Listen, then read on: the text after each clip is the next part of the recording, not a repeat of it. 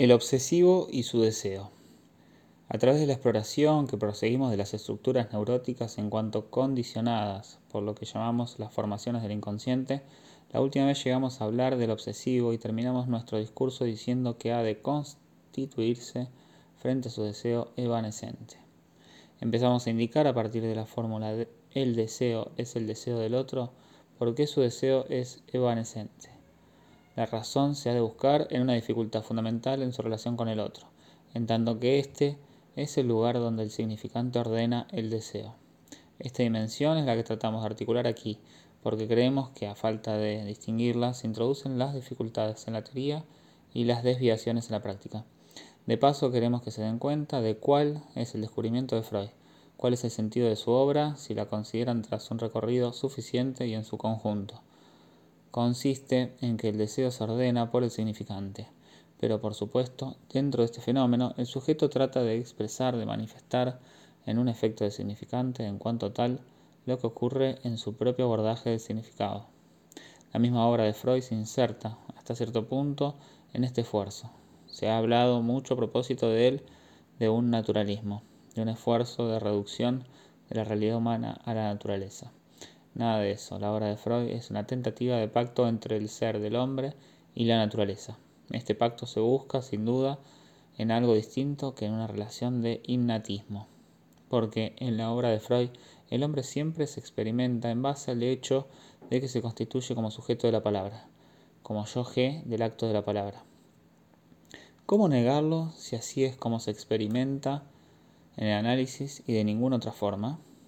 El hombre se encuentra, pues, frente a la naturaleza en una postura distinta de la de un portador inmanente de la vida, donde la relación del sujeto con la naturaleza encuentra con qué formularse es en el interior de su experiencia de la palabra. Su relación con la vida resulta estar simbolizada mediante aquel señuelo que arranca de las formas de la vida, el significante del falo, y ahí está el punto central, la más sensible y la más significativa de todas las encrucijadas significantes que exploramos a lo largo del análisis del sujeto. El falo es el vértice, el punto de equilibrio. Es el significante por excelencia de la relación del hombre con el significado, y por esta razón se encuentra en una posición privilegiada. La inserción del hombre en el deseo sexual está condenada a una problemática especial, cuyo primer rasgo es que ha de encontrar un lugar en algo que la precede, la dialéctica de la demanda, en la medida en que ésta siempre pide algo más, que es la satisfacción a la que apela.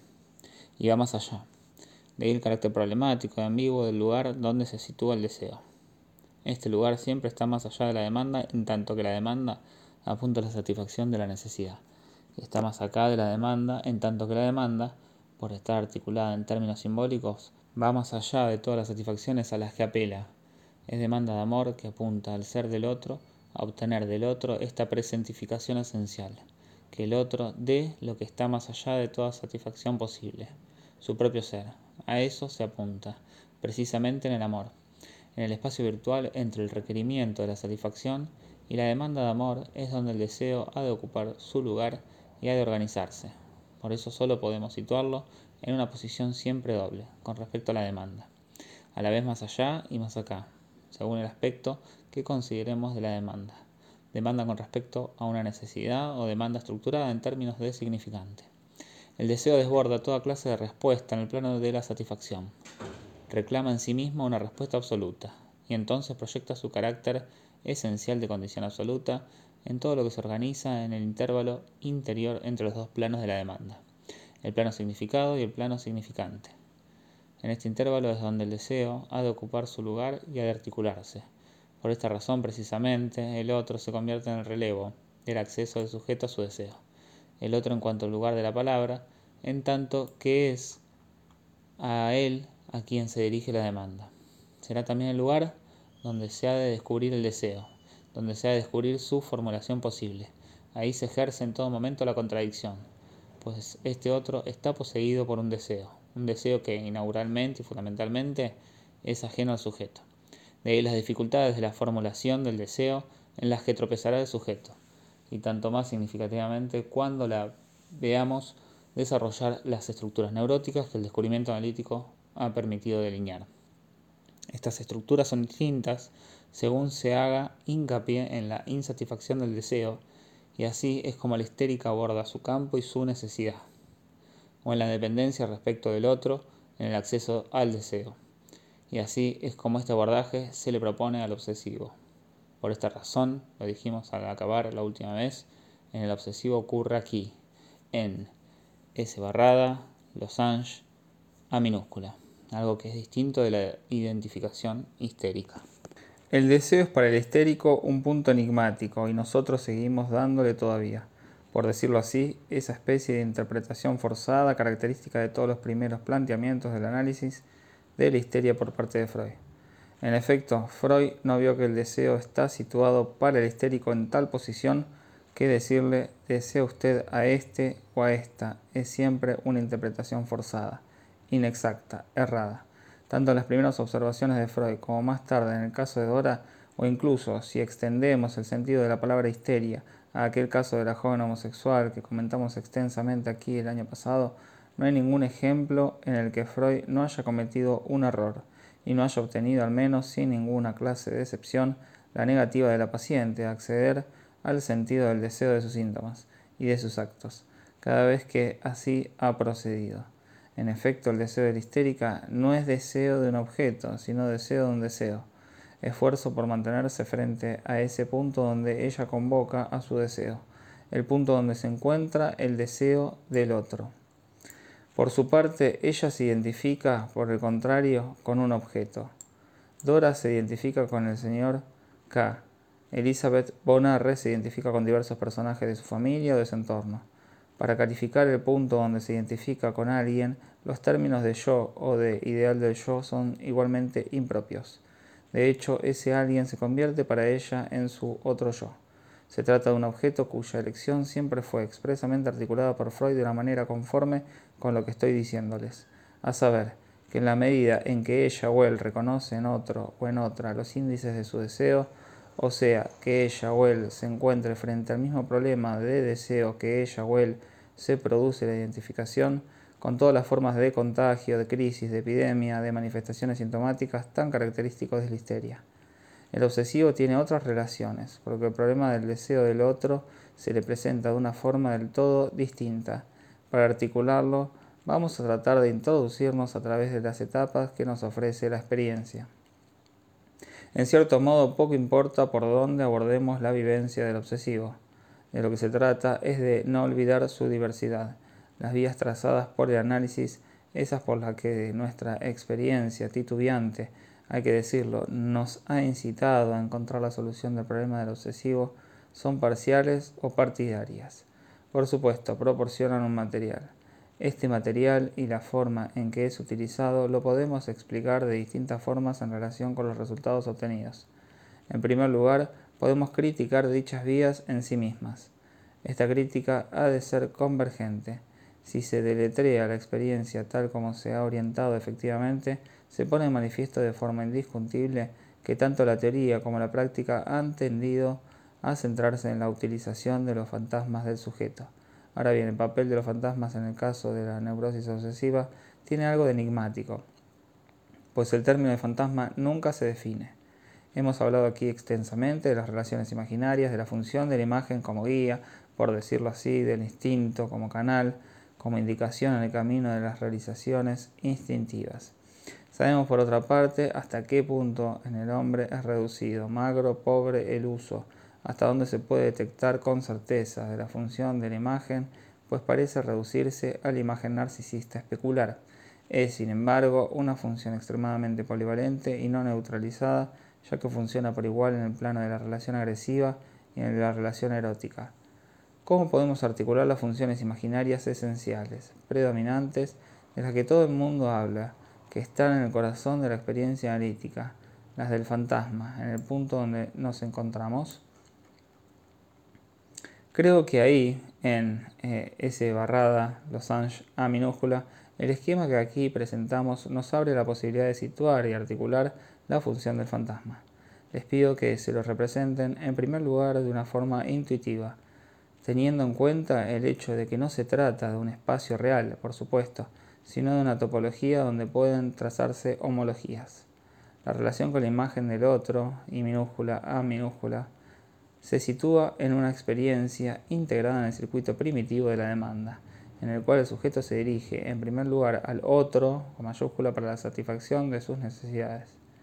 Es, pues, en algún lugar de este circuito donde se produce la acomodación transitivista, el efecto de prestancia que pone al sujeto en una determinada relación con su semejante en cuanto tal. La relación de la imagen se encuentra así en el nivel de las experiencias incluso del tiempo en que el sujeto entra en el juego de la palabra, en el límite del paso del estado infans al estado hablante. Una vez establecido esto, diremos que en el otro campo, allí donde buscamos las vías de la realización del deseo del sujeto mediante el acceso al deseo del otro, la función del fantasma se sitúa en un punto homólogo, es decir, en S barrada losange A minúscula. El fantasma lo definiremos, si les parece, como el imaginario capturado en cierto uso de significante. Además, esto se manifiesta y se observa de forma característica, aunque solo sea cuando hablamos de los fantasmas sádicos, por ejemplo, que desempeñan un papel tan importante en la economía del obsesivo. Nótese que si lo planteamos en estos términos, si calificamos de sádica la tendencia que estas manifestaciones representan para nosotros, es en relación con una determinada obra. Esta obra, por su parte, no se presenta como una investigación de los instintos, sino como un juego que no bastaría con el término de imaginario para calificarlo, ni mucho menos, porque es una obra literaria. Nos referimos a escenas, a guiones, en suma, por lo tanto es algo profundamente articulado e insignificante. Pues bien, cada vez que hablamos de fantasma, no hay que obviar su aspecto de guion o de historia que constituye una dimensión esencial suya. No es una imagen ciega del instinto de destrucción no se trata de que el sujeto, aunque yo mismo produzca una imagen para explicar lo que quiero decir, vea de pronto ahí delante a su presa, de color rojo. Es algo que el sujeto articula en una significación en la que además se pone en juego él mismo. La fórmula S con su barrita es decir, el sujeto en el punto más articulado de la presentificación con respecto a A minúscula es muy válida que aquí en cualquier clase de desarrollo propiamente fantasmático de lo que nosotros llamaremos la tendencia sádica, en tanto que puede estar implicada en la economía del obsesivo. Advertirán ustedes que siempre hay una escena en la que el sujeto se presenta en el guion bajo formas diversamente enmascaradas. Está implicado en imágenes diversificadas donde se presentifica un otro en cuanto semejante también como reflejo del sujeto. Diré más, no se insiste lo suficiente en la presencia de cierto tipo de instrumento. Ya me he referido a la importancia del fantasma de flagelación. Freud lo articuló especialmente como algo que parecería desempeñar un papel muy particular en el psiquismo femenino. Este es uno de los aspectos de la comunicación precisa que hizo sobre el tema.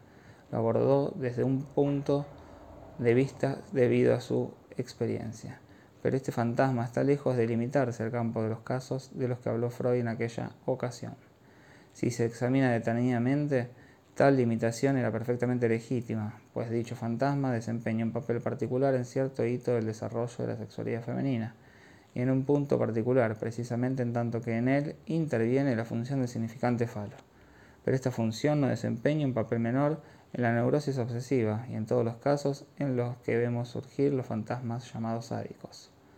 ¿Cuál es el elemento que le da su predominio enigmático a este instrumento? No se puede decir que su función biológica lo explique bien en forma alguna. Sería posible imaginarlo buscando por el lado de no sé qué relación con las excitaciones superficiales, las estimulaciones de la piel, pero ustedes pueden apreciar hasta qué punto tales explicaciones tendrían un carácter incompleto y casi artificial. La función de este elemento, que tan a menudo aparece en fantasmas, va unida a una plurivalencia significante que hace decantarse la balanza hacia el significado y no hacia algo que se pudiera relacionar con una deducción de orden biológico de las necesidades o cualquier otra cosa. Esta noción de fantasma como algo que sin lugar a dudas participa del orden imaginario, pero cualquiera que sea el punto donde se articule, solo adquiere su función en la economía por su función significante. Nos parece esencial y hasta ahora no ha sido formulada de esta forma. Aún diría más, no creo que haya ninguna otra forma de concebir los llamados fantasmas inconscientes. ¿Qué es un fantasma inconsciente? Sino la latencia de algo que, como sabemos, por lo que hemos aprendido sobre la organización de la estructura del inconsciente, es totalmente concebible como cadena significante. Lo fundamental de la experiencia analítica es que hay en el inconsciente cadenas significantes que subsisten en cuanto tales, que desde ahí estructuran, actúan sobre el organismo, influyen en lo que surge en el exterior como síntoma. Es mucho más difícil concebir la incidencia inconsciente de algo imaginario que poner el propio fantasma en el nivel de lo que, en su común medida, se presenta de entrada para nosotros en el nivel del inconsciente a saber, el significante. El fantasma es esencialmente un imaginario capturado en una determinada función significante. De momento no puedo articular más este planteamiento y les propongo simplemente que sitúen en el punto S tachada con respecto a A minúscula el efecto fantasmático. Su característica es la de ser una relación articulada y siempre compleja, un guion que puede permanecer latente durante mucho tiempo en un punto determinado del inconsciente pero sin embargo está organizada, así como un sueño. Por ejemplo, solo se concibe si la función del significante le proporciona su estructura, su consistencia y al mismo tiempo su insistencia. Es un dato de la experiencia común y ocupa el primer plano de la investigación analítica de los obsesivos. La confirmación del lugar que tienen en el obsesivo los fantasmas sádicos ocupan este lugar, pero no lo ocupan por fuerza de forma patente y manifiesta. Por el contrario, el metabolismo obsesivo las diversas tentativas del sujeto para reequilibrarse ponen de manifiesto cuál es el objeto de su tentativa de equilibrio, o sea, conseguir reconocerse con respecto a su deseo.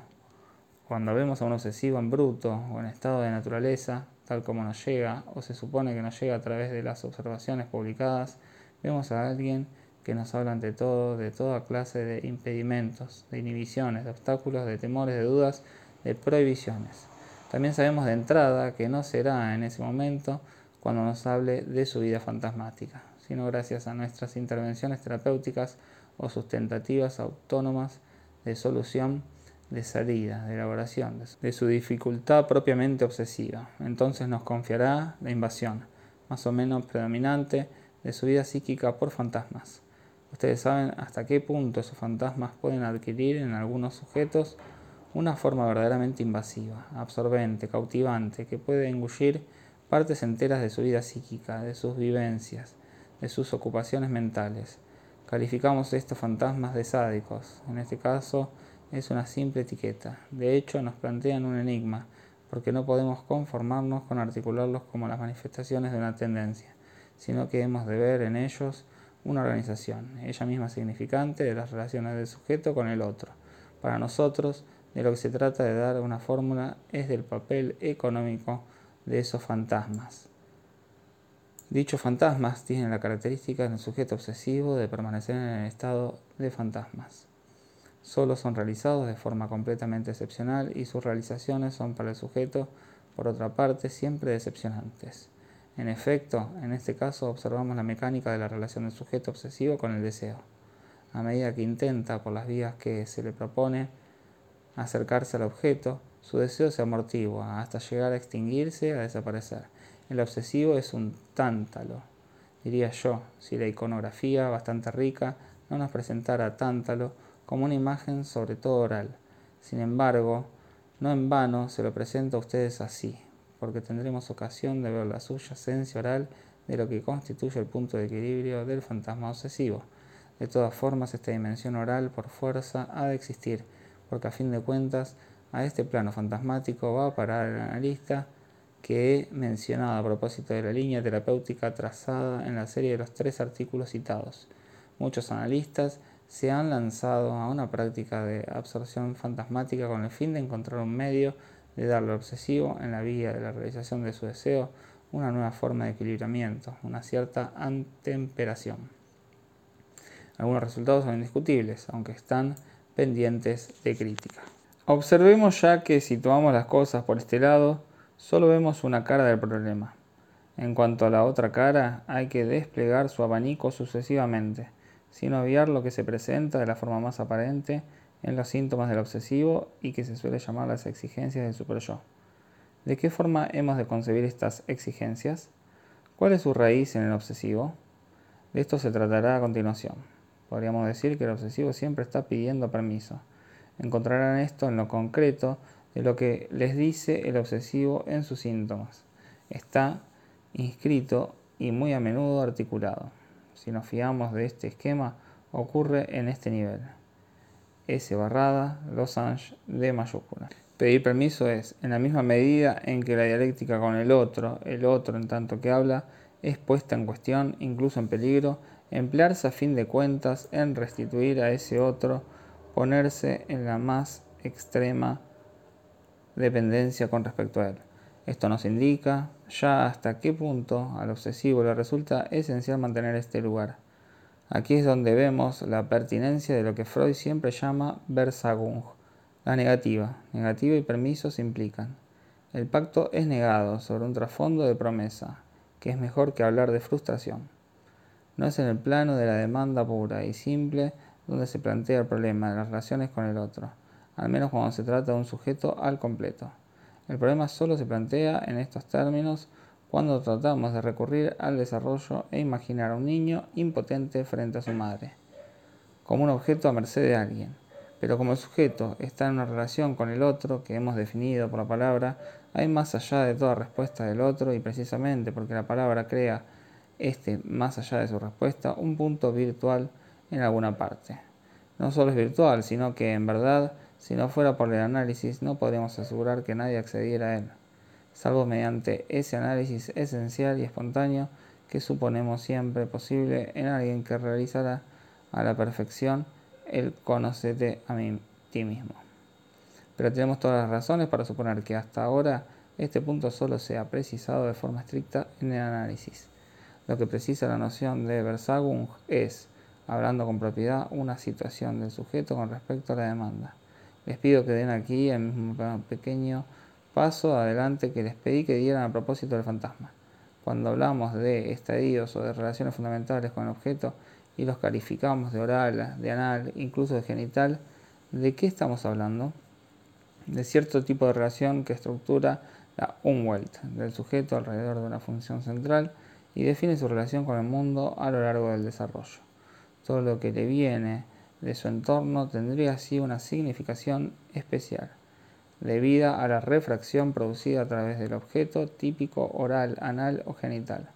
Aquí hay un espejismo, y esta noción únicamente se reconstruye a posteriori y se vuelve a proyectar en el desarrollo. La concepción que critico ni siquiera está articulada habitualmente de una forma tan elaborada, y a menudo se elude. Se habla de objeto y luego al lado se habla de entorno sin pensar un instante siquiera en la diferencia que hay entre el objeto típico de una relación definida por un estadio de rechazo, por ejemplo, y el entorno concreto con las incidencias múltiples de la pluralidad de los objetos a los cuales el sujeto, cualquiera que sea, se encuentra sometido. Diga lo que diga desde su más tierna infancia. Hasta nueva orden, hemos de poner muy en duda la supuesta ausencia de objetos en el niño de pecho, su supuesto autismo. Si quieren ustedes creerme, tendrán esta noción por puramente ilusoria. Basta con recurrir a la observación directa de los niños más pequeños para saber que no hay nada de eso, y los objetos del mundo son para él tan múltiples como interesantes y estimulantes. ¿De qué se trata, pues? ¿Qué hemos descubierto? Podemos definirlo y articularlo como algo que es, en efecto, cierto estilo de la demanda del sujeto. ¿Dónde las hemos descubierto? Estas manifestaciones que nos han hecho hablar de relaciones con el mundo sucesivamente orales, anales, genitales, las hemos descubierto en los análisis de personas que habían superado mucho tiempo atrás los estadios en cuestión, relacionados con el desarrollo infantil. Decimos que el sujeto regresa a esos estadios. ¿Qué queremos decir con esto? Responder diciendo que hay retorno a una de las etapas imaginarias de la infancia, si son concebibles, pero supongámoslas aceptables, es una engañifa que no nos da de la verdadera naturaleza del fenómeno. ¿Hay algo que se parezca a un retorno semejante? Cuando hablamos de fijación en determinado estadio en el sujeto neurótico, ¿qué podríamos tratar de articular que sea más satisfactorio que lo que suelen darnos? Lo que vemos efectivamente en análisis es que durante la regresión, luego veremos mejor qué quiere decir este término, el sujeto articula su demanda actual en análisis en términos que nos permiten reconocer una determinada relación respectivamente oral, anal, genital, con cierto objeto. Esto significa que si estas relaciones de sujeto han podido ejercer a lo largo de toda la secuencia de su desarrollo una influencia decisiva es porque en una determinada etapa han accedido a la función de significante. Cuando el inconsciente el sujeto articula su demanda en términos orales, articula su deseo en términos de absorción. Se encuentra en una determinada relación S barrada losange D mayúscula, es decir, en una articulación significante virtual que es la del inconsciente. Esto nos permitirá calificar de fijación en determinado estadio algo que se presentará en un momento de la exploración analítica con un valor particular, y podremos considerar interesante hacer regresar al sujeto a ese estadio para que pueda elucidarse algo esencial sobre el modo en que se presenta su organización subjetiva. Pero lo que nos interesa no es darle gravitación, ni compensación, ni siquiera reintegro simbólico a lo que fue, con mayor o menor razón, en un momento dado del desarrollo, la insatisfacción del sujeto en el plano de una demanda oral, anal u otra, insatisfacción en la que estaría detenida. Si esto nos interesa es únicamente por lo siguiente, porque en ese momento de su demanda fue cuando para él se plantearon los problemas de sus relaciones con el otro, que luego resultaron determinantes para el establecimiento de su deseo. En otros términos, todo lo que obedece a la demanda en lo que ha vivido el sujeto es cosa pasada, de una vez para siempre. Las satisfacciones, las compensaciones que podemos darle nunca serán más que simbólicas y dárselas puede considerarse incluso un error, si no es imposible. No es del todo imposible, precisamente gracias a la intervención de los fantasmas de eso más o menos sustancial sostenido por el fantasma, pero creo que es un error de orientación del análisis porque deja sin verificar las cuentas al final del análisis de las relaciones con el otro. El obsesivo, decimos nosotros, igual que la histérica, tiene necesidad de un deseo insatisfecho, es decir, de un deseo más allá de una demanda. El obsesivo resuelve la cuestión de la evanescencia de su deseo produciendo un deseo prohibido se lo hace sostener al otro, precisamente mediante la prohibición del otro. Sin embargo, esta forma de hacerle sostener el propio deseo al otro es ambigua, porque un deseo prohibido no quiere decir un deseo extinguido. La prohibición está ahí para sostener el deseo, pero para que se sostenga ha de presentarse. Por otra parte, eso es lo que hace el obsesivo, y se trata de saber cómo. La forma en que lo hace es, como ustedes saben, muy compleja. A la vez lo muestra y no lo muestra, por decirlo todo lo camufla, y es fácil comprender por qué sus intenciones, por decirlo así, no son puras. Esto ya se había visto, es lo que se ha designado precisamente como la agresividad del obsesivo. Toda emergencia de su deseo sería para él ocasión de aquella proyección o de aquel temor de venganza, que inhibiría todas sus manifestaciones. Creo que este es un primer planteamiento de la cuestión. Pero eso no es todo es desconocer qué está en juego en el fondo decir. Simplemente que el obsesivo se balancea en un columpio y que su deseo, si su manifestación se vuelve agresiva porque ha ido demasiado lejos, vuelve a bajar u oscila de nuevo hacia una desaparición debido al temor a la represalia efectiva del otro por su agresividad. O sea, debido al temor a sufrir por parte del otro una destrucción equivalente a la del deseo que él manifiesta. Creo que es conveniente una aprehensión global de lo que está en juego en este caso, y para conseguirlo no hay quizá mejor procedimiento que pasar por las ilusiones que suscita la relación con el otro en nosotros mismos, en nosotros, analistas, y en el interior de la teoría analítica. La noción de la relación con el otro siempre se ve arrastrada hacia un deslizamiento que tiende a reducir el deseo a la demanda. Si el deseo es efectivamente lo que he articulado aquí, es decir, lo que se produce en la iancia que la palabra abre en la demanda y por lo tanto está más allá de toda demanda concreta, queda claro que toda tentativa de reducir el deseo a algo cuya satisfacción se demanda tropieza con una contradicción interna. Casi todos los analistas, su comunidad, consideran actualmente el acceso a la oblatividad como la cima y el sumum de aquella feliz realización del sujeto que llaman la madurez genital, a saber, al reconocimiento del deseo del otro en cuanto tal. Les di un ejemplo de esto en un pasaje del autor que he puesto en tela de juicio, sobre la profunda satisfacción que aporta la satisfacción dada a la demanda del otro, lo que comúnmente se llama el altruismo. Esto precisamente es dejar escapar lo que se ha de resolver de forma efectiva en el problema del deseo. Por decirlo todo, creo que el término de oblatividad tal como nos lo presentan en esta perspectiva moralizante, es, podemos decirlo sin forzar los términos, un fantasma obsesivo. Es indudable que en el análisis, tal como se presentan las cosas, los temperamentos, por razones muy fáciles de entender, me refiero a los que la práctica teoriza, los temperamentos histéricos son mucho más escasos que las naturalezas obsesivas. Una parte del adoctrinamiento del análisis se hace en la línea de y de acuerdo con los procedimientos de las aspiraciones obsesivas. Ahora bien, la ilusión, el propio fantasma que está al alcance del obsesivo, es que a fin de cuentas el otro consienta su deseo. Esto acarrea de por sí dificultades extremas, pues si es preciso que consienta, ha de ser de una forma completamente distinta, de una respuesta a alguna satisfacción cualquiera, de una respuesta a la demanda. Pero después de todo, es más deseable que eludir el problema y darle una solución en cortocircuito pensando que, a fin de cuentas, basta con ponerse de acuerdo, que para encontrar la felicidad de la vida basta con no infligir a los demás las frustraciones de las que uno mismo ha sido objeto. Algunos de los resultados infelices y perfectamente confusionales del análisis tienen su principio en cierto número de suposiciones sobre lo que constituye la feliz conclusión del tratamiento analítico, cuyo efecto es exaltar al sujeto obsesivo ante la perspectiva de sus buenas intenciones, que en este caso surgen rápidamente y lo incitan a entregarse a una de sus tendencias más comunes, expresadas más o menos así. No hagas a los demás lo que no quieras que te hagan a ti. Este imperativo categórico, estructurante en la moral, no siempre tiene un empleo práctico en la existencia, y está del todo fuera de lugar cuando se trata de una realización como la conjunción sexual. La clase de relación con el otro consistente en ponerse en su lugar es un deslizamiento tentador, y tanto más si el analista, estando precisamente frente a su otro con minúscula, su semejante, en una relación agresiva, se siente naturalmente tentado de pasar a la posición de salvarlo, por así decirlo. Salvar al otro es ciertamente lo que está en el fondo de toda una serie de ceremoniales, de precauciones, de rodeos, en suma, de todos los tejemanejes del obsesivo.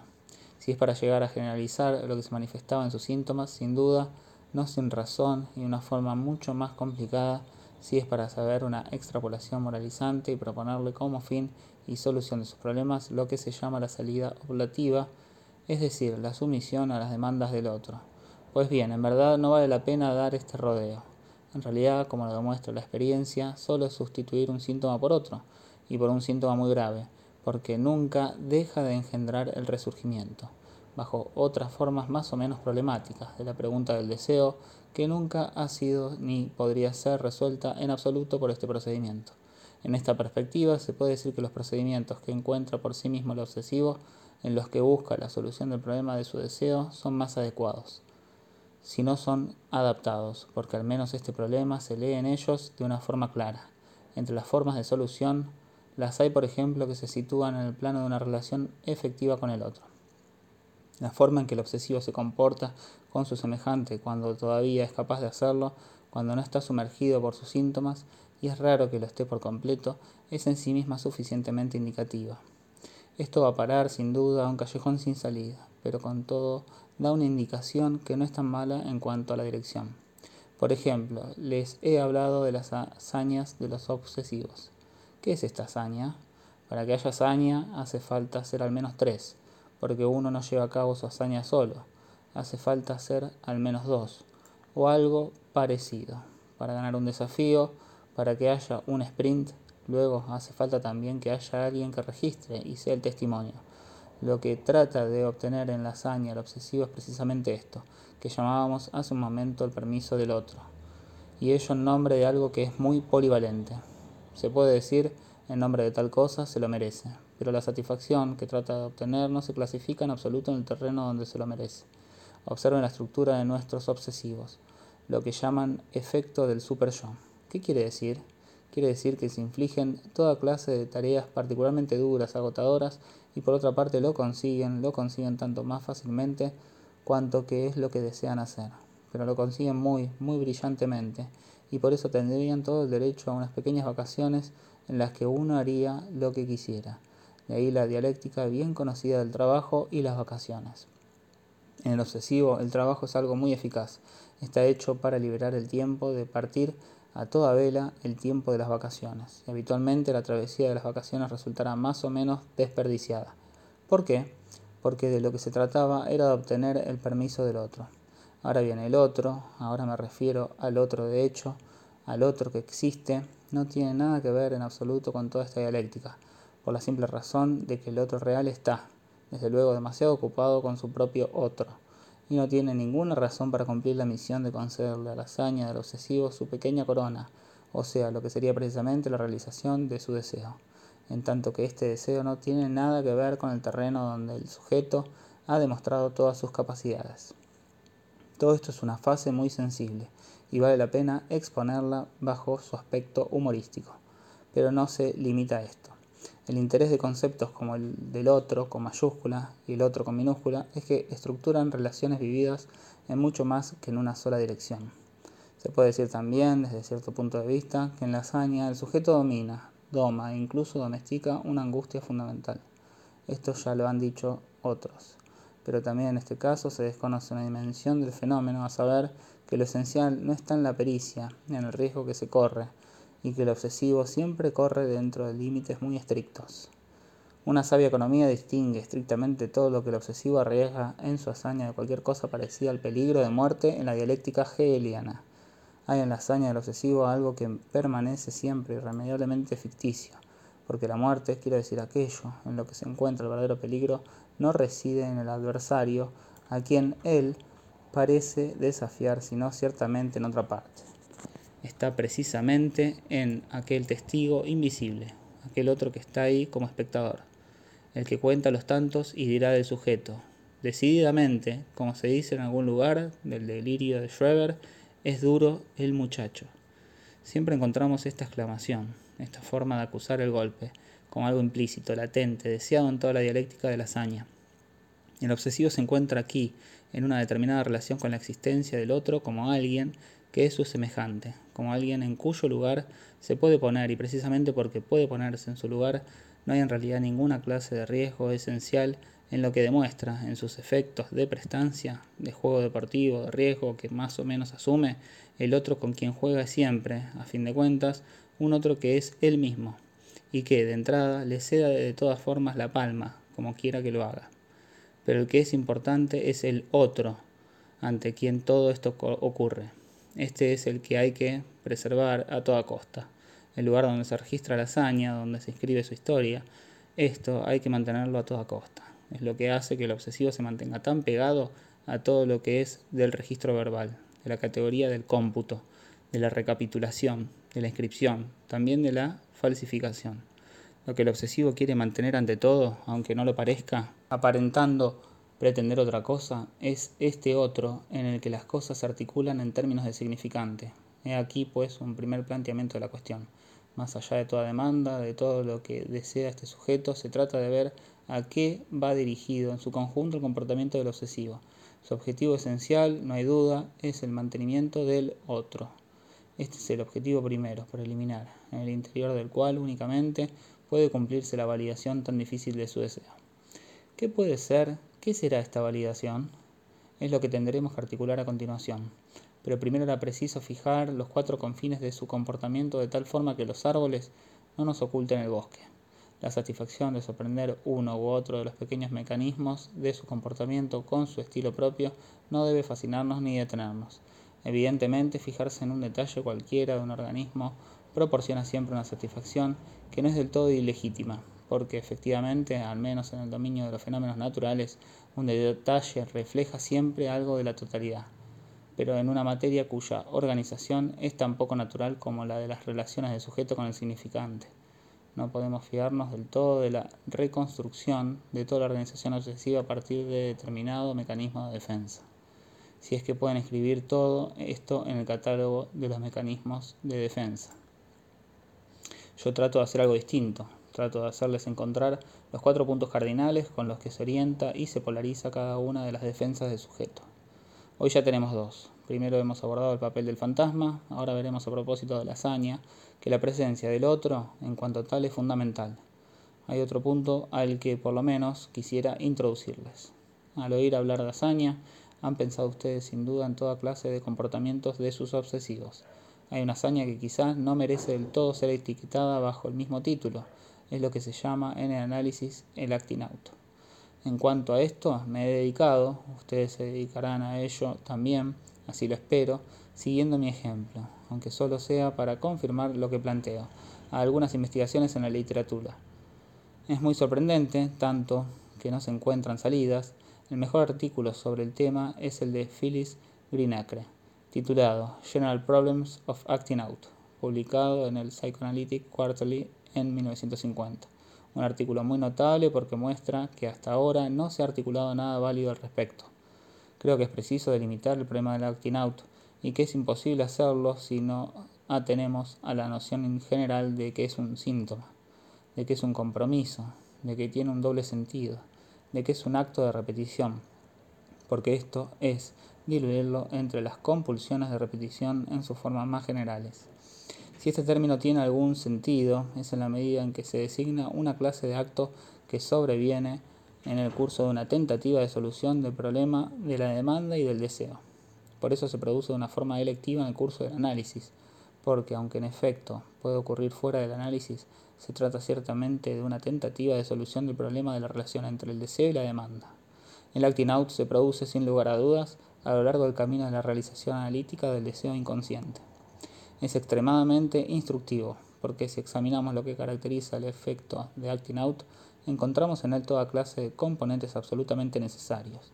Por ejemplo, lo que lo distingue por completo de lo que se llama un acto fallido o sea, lo que yo llamo con más propiedad aquí un acto logrado, quiero decir un síntoma, pues deja ver claramente una tendencia. El acting out contiene siempre un elemento altamente significante, precisamente porque es enigmático.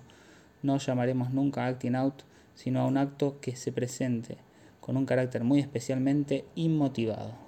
Esto no significa no tenga causa, sino que es muy injustificable psicológicamente, porque es un acto siempre significado. Por otra parte, en el acting out siempre desempeña un papel, un objeto, un objeto en el sentido material del término, algo que me veré llevado a tratar la próxima vez, para mostrarles precisamente la función limitada que conviene conceder en toda esta dialéctica al papel del objeto. Hay casi una equivalencia entre el fantasma y el acting out. El acting out está en general estructurado de una forma que se parece mucho a la de un guion. A su manera, es del mismo nivel que el fantasma. Una cosa lo distingue del fantasma y también de la hazaña. Si la hazaña es un ejercicio, una proeza, un juego de manos destinado a complacer al otro, a quien, ya se lo he dicho, le importa un bledo, el acting out es distinto. Es siempre un mensaje, y por eso nos interesa cuando se produce en un análisis. Siempre va dirigido al analista, en la medida en que éste no está en suma demasiado mal situado, pero tampoco está del todo en su lugar. En general es un hint que nos lanza al sujeto a veces y llega muy lejos. A veces es muy grave. Si el acting out se produce fuera de los límites del tratamiento, quiero decir después, es evidente que el analista no podrá sacar demasiado provecho de él. Cada vez que nos vemos llevados a designar de forma precisa este acto paradójico que tratamos de aprender bajo el nombre de acting out, vemos que se trata de alcanzar en esta línea una clarificación de las relaciones del sujeto con la demanda que revele cualquier relación con dicha demanda es fundamentalmente inadecuada para permitirle al sujeto acceder a la realidad efectiva del efecto del significante sobre él, es decir, situarse en el nivel del complejo de castración.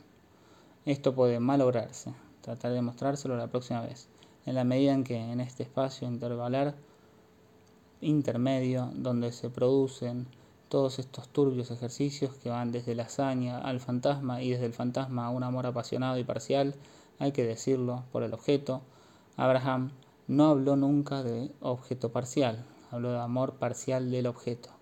El sujeto ha obtenido soluciones ilusorias, y en particular aquella solución que se manifiesta en lo que llama la transferencia homosexual en la neurosis obsesiva. Esto es lo que llamo la solución ilusoria.